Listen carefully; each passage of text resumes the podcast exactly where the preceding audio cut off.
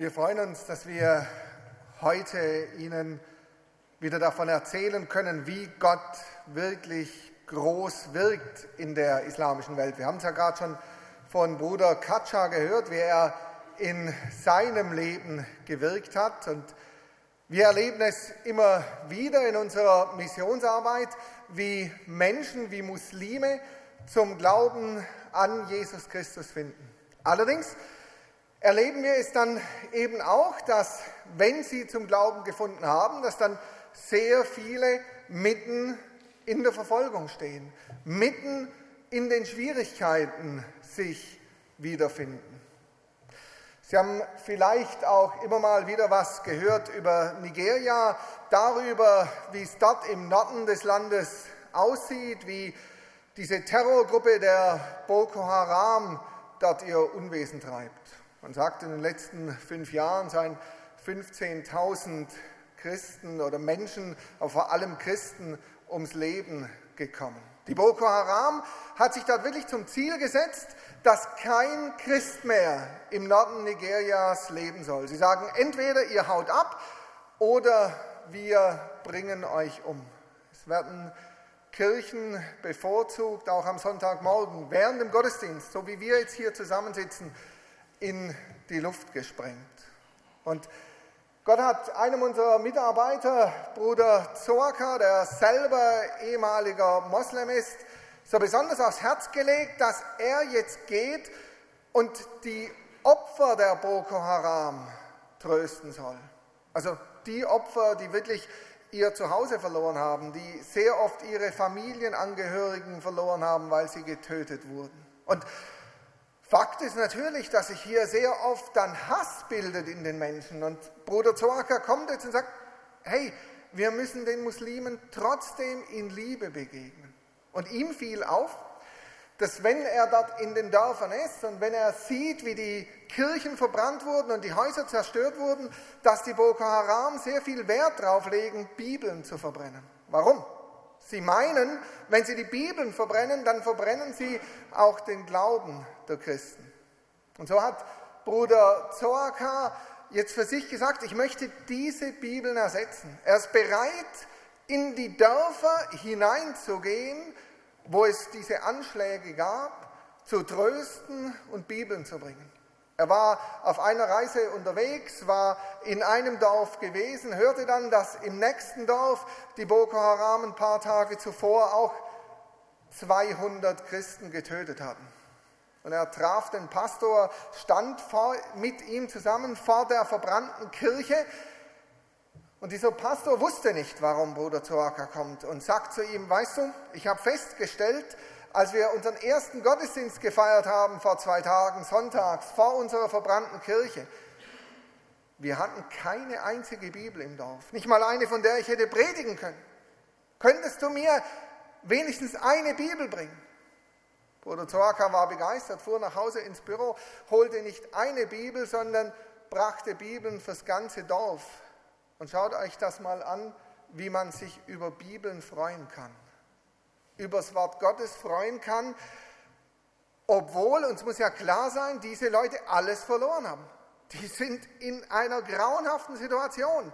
Aber die Freude, die da zu sehen ist, übers Wort Gottes, ist was ganz Besonderes. Diese Frau hat ihren Ehemann und ihre zwei Söhne verloren. Die wurden getötet. Und sie bekommt wieder eine Bibel. Und die hat gesagt, hey, du hast mir die Freude zurückgeschenkt. Man sieht sie ja auch an. Das ist für mich so das Besondere, zu sehen Leid, Katastrophe, aber gleichzeitig auch die Freude in Jesus. Das ist das, was ich so oft draußen in der islamischen Welt erkenne und wo ich denke, das ist auch eine ganz biblische Botschaft. Die Bibel sagt ja nicht, hey, komm zu Jesus und es geht dir dann super und alles wird gut.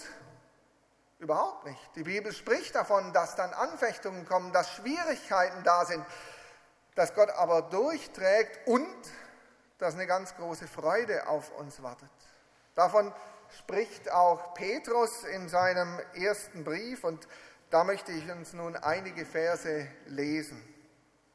Er schreibt, dann werdet ihr euch freuen, die ihr jetzt eine kleine Zeit, wenn es sein soll, traurig seid in mancherlei Anfechtungen, damit euer Glaube als echt und viel kostbarer befunden werde als das vergängliche Gold, das durchs Feuer geläutert wird, zu Lob, Preis und Ehre, wenn offenbart wird Jesus Christus. Ihn habt ihr nicht gesehen und habt ihn doch lieb. Und nun glaubt ihr an ihn, obwohl ihr ihn nicht seht. Ihr werdet euch aber freuen mit unaussprechlicher und herrlicher Freude. Petrus schreibt seinen Brief an Christen der ersten Generation. Leute, die noch nicht lange Christen geworden waren, die damals lebten in, der, in dem Gebiet, das wir heute als Türkei kennen. Die kamen zum Glauben an Jesus und deshalb kamen sie in Verfolgung. Die kamen in Schwierigkeiten, die mussten um ihr Leben fürchten, weil sie Christen geworden waren. Aber Petrus spricht hier jetzt eben davon, dass diese Probleme nur eine relativ kurze Zeit dauern werden. Und dann, sagt er, folgt eine große Freude. Und ich finde es so super, wie er hier das ausdrückt. Er spricht ja von dieser herrlichen, unaussprechlichen Freude. Also von der Freude, die ist so genial, dass uns die Worte fehlen, die zu beschreiben. Unaussprechlich. Wunderbare Freude. Und diese Freude, die dürfen wir jetzt schon auf dieser Erde haben, weil wir wissen, dass Jesus Christus für uns gestorben ist, dass er unsere Sünde vergeben hat. Aber klar werden wir diese Freude noch viel großartiger erfahren, wenn wir dann mal bei Jesus sind in der Ewigkeit, wenn es dann eben kein Leid und keine Anfechtungen und keine Krankheit und keine Schwierigkeiten mehr geben wird. Wir als Kaunmission arbeiten ja mit einheimischen Mitarbeitern, etwas mehr als 200. Und eine meiner Aufgaben ist es, diese Leute auch immer wieder in ihren Ländern, auf ihren Stationen zu besuchen. Und da geht es mir immer wieder so, dass mir dann gesagt wird, ja, geh die Geschwister besuchen, geh sie ermutigen.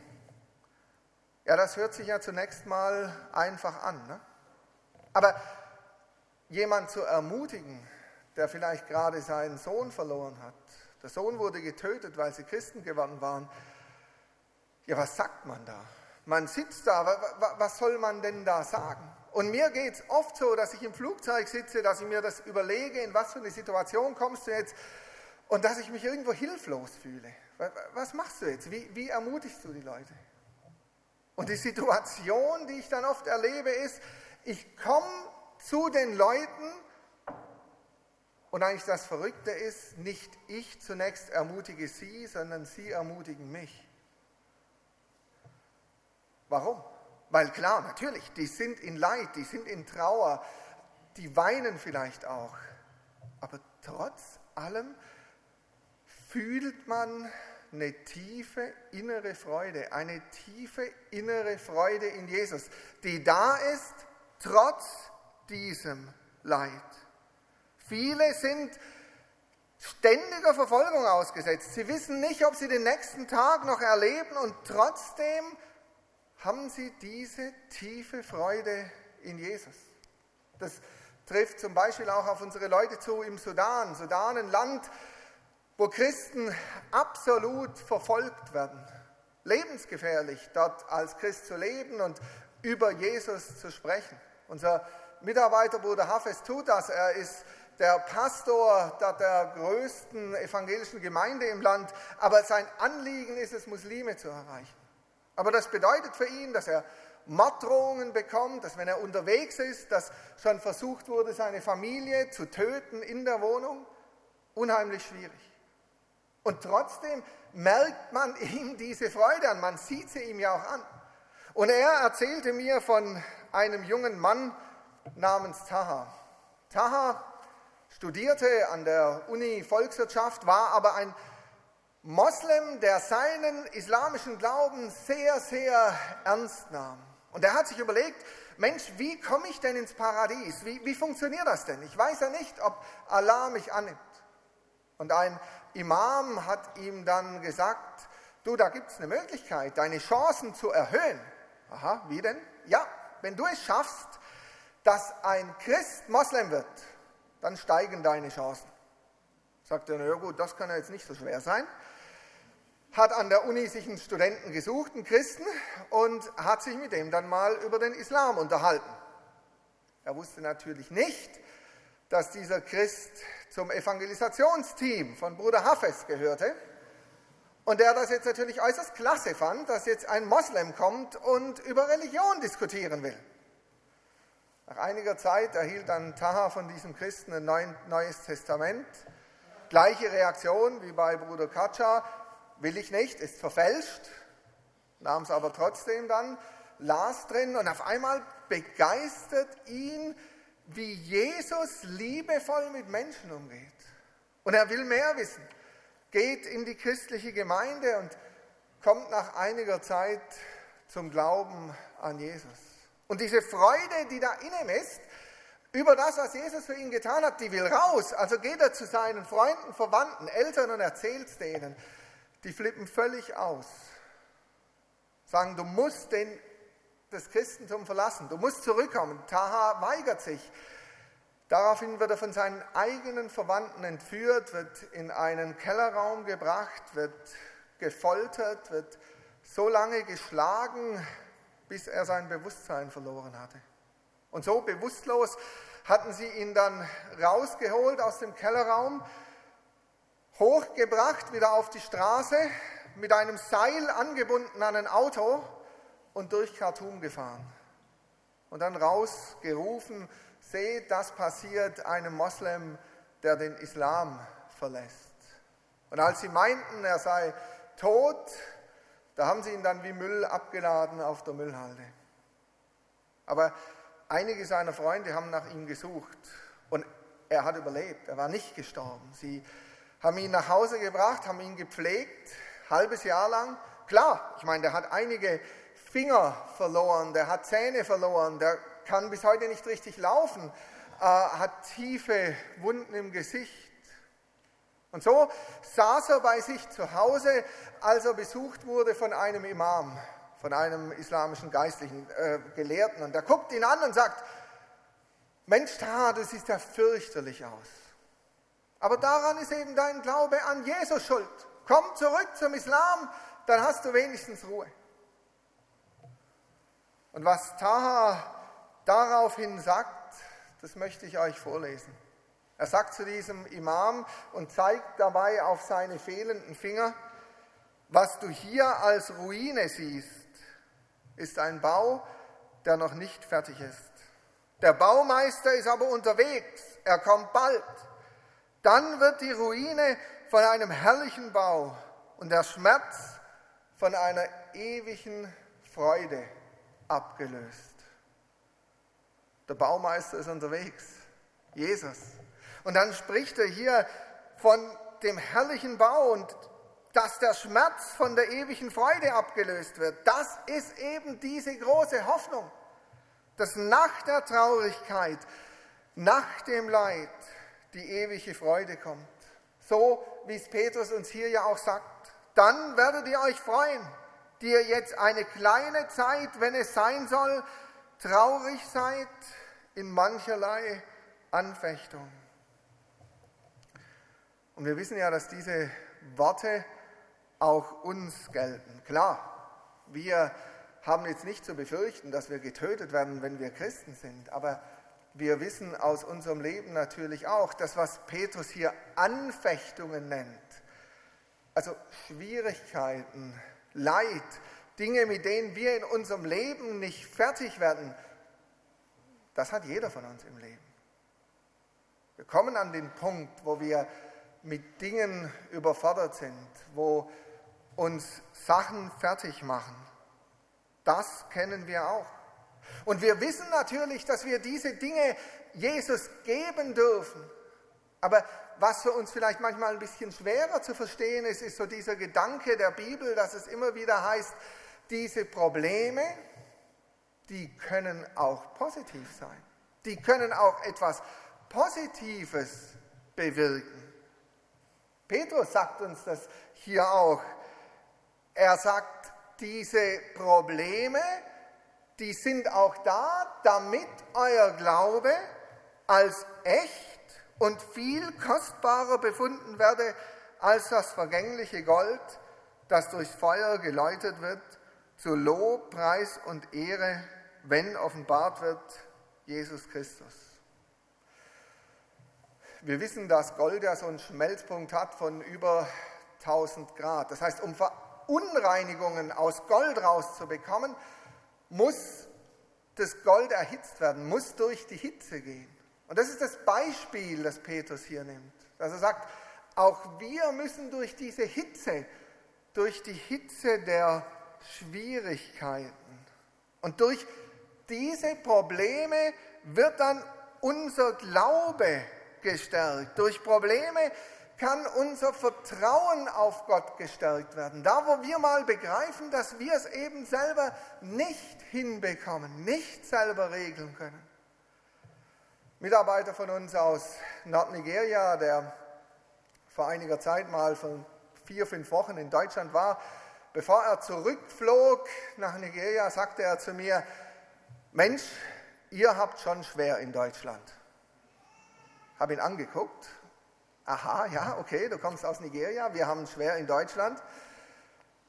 Sagte er zu mir, ja, hey, ich habe das gesehen. Ihr sitzt in einem Auto, ihr fahrt eure 600 Kilometer, ihr denkt, ja, das klappt schon.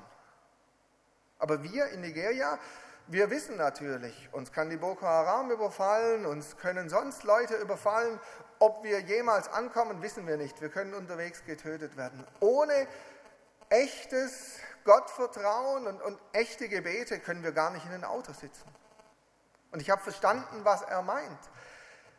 Diese äußeren Drucksituationen bringen uns natürlich schon mehr dazu, Gott zu vertrauen, auf Gott allein unser Vertrauen zu setzen.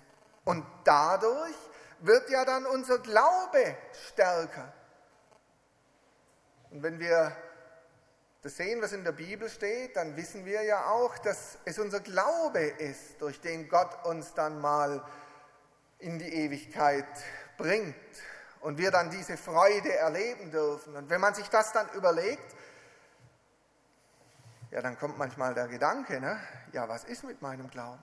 Ich erlebe das manchmal, wenn ich in Gemeinden spreche und wenn ich über die Probleme spreche, die Verfolgung spreche, die unsere Glaubensgeschwister draußen erleiden und wie sie darauf reagieren, dass mir dann manchmal gesagt wird, Mensch, ob ich das könnte, ob ich durchhalten würde in der Situation, ob mein Glaube stark genug wäre, das auszuhalten, das weiß ich nicht.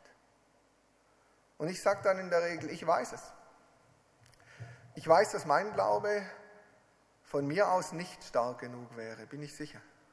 Aber ich weiß auch, dass Gott in mir stark genug ist und dass er diese Stärke ist und dass er mir die Kraft schenkt. Und das Geniale ist ja, dass wir unseren Glauben, diesen Glauben nicht selber produzieren müssen, sondern dass Gott diesen Glauben ja in uns wirkt in Vers 5 im gleichen Kapitel im ersten Petrusbrief wird ja über uns Christen gesagt, ihr, die ihr aus Gottes Macht durch den Glauben bewahrt werdet zur Seligkeit. Gott schenkt uns den Glauben und er ist der, der es uns schenkt, dass wir durchhalten können bis zum Ende. Er, so heißt es hier, er bewahrt unseren Glauben, nicht wir, er bewahrt ihn, bis wir dann einmal bei Gott sein werden. Das ist der Grund, warum wir eben auch in schwierigen Situationen diese Freude haben dürfen. Und dann vor allem natürlich diese Freude erleben dürfen, noch viel genialer nach unserem irdischen Leben, wenn wir dann mal bei Jesus sind. Und ich sehe das eben auch an unseren Glaubensgeschwistern in der Verfolgung. Gott ist es, der ihnen diesen Glauben schenkt, der ihnen schenkt, durchzuhalten. Manchmal kriegt man so den Eindruck, Mensch, das sind ja Glaubenshelden. Nee, das sind genauso schwache Kinder Gottes wie wir, in denen aber Gott stark ist. Sicher ist es auch wichtig, dass wir unsere Geschwister nicht vergessen, dass wir für sie eintreten, dass wir für die eintreten, die um ihres Glaubens willen verfolgt werden, dass wir für sie beten, dass wir Gott darum bitten, dass ihr Glaube stark genug ist und sie durchbringen wird. Ich bin immer mal wieder im Libanon in letzter Zeit. Das hängt natürlich mit der Situation dort zusammen. Wir wissen um den syrischen Bürgerkrieg, wissen um die vielen Toten dort, um die vielen Flüchtlinge, die es aus Syrien gibt. Allein in diesem kleinen Libanon mit vier Millionen Menschen sind zwei Millionen Flüchtlinge gekommen. Muss man sich einfach mal vorstellen, ne? mal in Relation setzen. 80 Millionen in Deutschland, das wären dann so 40 Millionen Flüchtlinge. Einfach, einfach, dass wir das mal begreifen. Und dieses Leid, das dann dort ist. Bin dann immer wieder unterwegs in diesen Flüchtlingslagern und das Leid und die Verzweiflung, die einem da entgegenschlagen, sind, sind kaum äh, in Worte zu fassen. Wir stellen uns unter Flüchtlingslager immer etwas Organisiertes vor. Das ist es da aber nicht. Die Leute kommen, die müssen ihre eigenen irgendwie Zelte bauen. Ich habe irgendwann mal begriffen, die bezahlen sogar Miete für den Grund, wo die ihr Zelt drauf bauen, weil das Land gehört ja irgendjemand. Die Leute haben nichts. Ich war vor ein paar Wochen dort, als wir Lebensmittel in einem Lager verteilt haben. Ich habe das so noch nie erlebt, wie, wie Mütter verzweifelt nach Lebensmitteln schreien, weil ihre Kinder nichts zu essen haben. Das Leid ist da. Im Sommer die wahnsinnige Hitze und im Winter dann Kälte. Die letzten Monate sind die durch die Kälte gegangen. In der BK Hochebene ging es runter bis auf minus 17 Grad mit teilweise zwei Meter Schnee. Und dann lebt man in den Zelten. Wir sehen Sie hier, wie einer verzweifelt versucht, den Schnee vom Zelt zu bekommen, dass das Zelt nicht zusammenbricht. Es sind in den letzten Monaten vor allem viele Kinder erfroren. Unglaubliches Leid und unglaubliche Angst, weil die Leute auch immer Angst haben vor den ISIS-Kämpfern, die über die Grenze kommen, die auch in diesen Lagern leben. Leid und Angst, das ist das, was man da erlebt. Und dann erlebt man aber, wie Menschen zum Glauben kommen. Das ist etwas, was, was mich begeistert. Zu sehen, klar, Leute brauchen Lebensmittel und das ist das, was wir ihnen auch anbieten und geben. Und die kommen auch oft zu uns Christen, weil sie nach Lebensmitteln fragen. Aber dann merken die, da gibt es ja noch viel mehr wie Lebensmittel. Da gibt es ja wirklich Wort Gottes. Da gibt es Freude. Die Freude, die sie bei den Christen sehen, ist ja ansteckend. Mitarbeiter haben mir letztlich gesagt, weißt du, die Leute haben Hunger, aber ich habe den Eindruck, die hungern noch mehr nach Gottes Wort, wie sie nach Lebensmitteln hungern. Das ist so mein Eindruck auch. Menschen, die das Wort Gottes aufsaugen, Muslime, die das erste Mal von Jesus hören und die sich dann, wie wir hier sehen, taufen lassen wollen. Aber taufen lassen in dieser Situation, unser Mitarbeiterbruder Thomas sagt Ihnen immer ganz klar, hört zu, wenn ihr euch taufen lasst, das ist wie wenn ihr eure Todesurkunde unterschreibt. Es ist lebensgefährlich. Aber die haben diese Freude in ihrem Leben erfahren. Die haben die Liebe Jesu erfahren und die Freude will raus. Und die, die wollen das, die wollen getauft werden, wie Oma. Oma das sich hat taufen lassen und dann gab er ein Zeugnis vor seiner Taufe und sagte, alle meine Brüder sind noch Kämpfer des islamischen Staates in Syrien. Und ich selber, wäre ich nicht in den Libanon gekommen, hätte ich hier nicht von Jesus gehört, ja, dann würde ich anderen die Köpfe abschlagen. Und er sagte, ich bekomme jetzt ständig Anrufe. Die haben das mitbekommen in Syrien, dass ich Christ geworden bin. Und die sagten, klar, solltest du jemals wieder einen Schritt nach Syrien machen, bist du tot. Und trotzdem lässt er sich taufen, weil er die Freude zeigen will. So wie Afaf. Afaf ist eine Frau, verheiratet, vier Kinder, der ging es in Syrien echt gut. Die hatten ein großes Haus, die hatten ein gut gehendes Geschäft. Sie hat alles verloren. Haus und Geschäft verbrannt, dem Mann hat man in beide Kniescheiben geschossen. Äh, die wohnen jetzt zu sechs in einem ganz kleinen Raum. Sie kam auch, um Lebensmittel zu bekommen und bekam das Wort des Lebens. Sie kam zum Glauben an Jesus. Und man sieht ihr hier, denke ich, an, diese, diese Freude im Gesicht. Als wir sie besucht haben, hatte ich einen Mitarbeiter aus USA mit dabei und der sagte zu mir nachher, hey, hast du gemerkt, wie ihre Freude den ganzen Raum erfüllt hat? Und zwar wirklich so. Und das, obwohl sie alles verloren hat. Und unser Mitarbeiter sagte zu ihr letztlich mal, auf Aff, es tut mir so leid, dass du diesen Krieg miterlebt hast, dass du fliehen musstest. Und da sagt sie zu ihm, hey Thomas, sag das nicht. Wäre ich nicht in den Libanon gekommen, klar, wir haben alles verloren in Syrien, aber wäre ich nicht gekommen, dann hätte ich doch nicht das Wichtigste gefunden, nämlich Jesus Christus. Vor einigen Wochen kam sie zu uns zur Bibelstunde mit ihrem fünfjährigen Sohn und auf dem Weg kamen ihr zwei Leute auf dem Motorrad entgegen und haben sie gesteinigt. Sie ist beinahe dabei gestorben, hat aber überlebt, muss jetzt neun Monate lang liegen. Und sie sagte, die wollen mich von Jesus abhalten. Aber das schaffen sie nicht. Und wenn sie mich töten, dann werde ich ja sowieso bei Jesus sein. Das ist eben wieder diese Sicht auf die Freude, auf die letztendliche Freude. Beten doch auch wir darum, dass uns Gott das immer wieder schenkt, dass wir trotz unseren Problemen, trotz unserem Leid, wir die Freude im Herz haben über das, was Jesus für uns getan hat. Und dann stimmt das eben, was wir hier gelesen haben, auch für unser Leben. Dann werdet ihr euch freuen, die ihr jetzt eine kleine Zeit, wenn es sein soll, traurig seid in mancherlei Anfechtungen. Amen. Und wenn jetzt manche heute hier vielleicht sagen, hey, ich würde gern für unsere verfolgten Geschwister beten, zumindest manchmal, dann informiert euch hinten an unserem Tisch, da gibt es Infomaterial, nehmt es mit, einfach um dafür zu beten. Es gibt so eine gelbe Liste, tragt euch da ein, dann kriegt ihr gratis die Gebetsinfos zugeschickt. Ich werde immer wieder gefragt, was können wir für unsere Leute in Bedrängnis tun?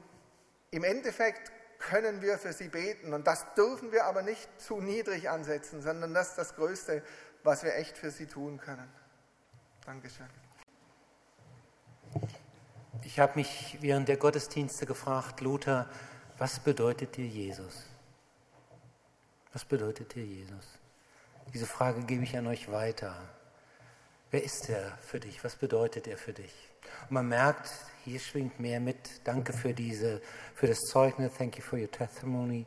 Und danke auch für deine Predigt.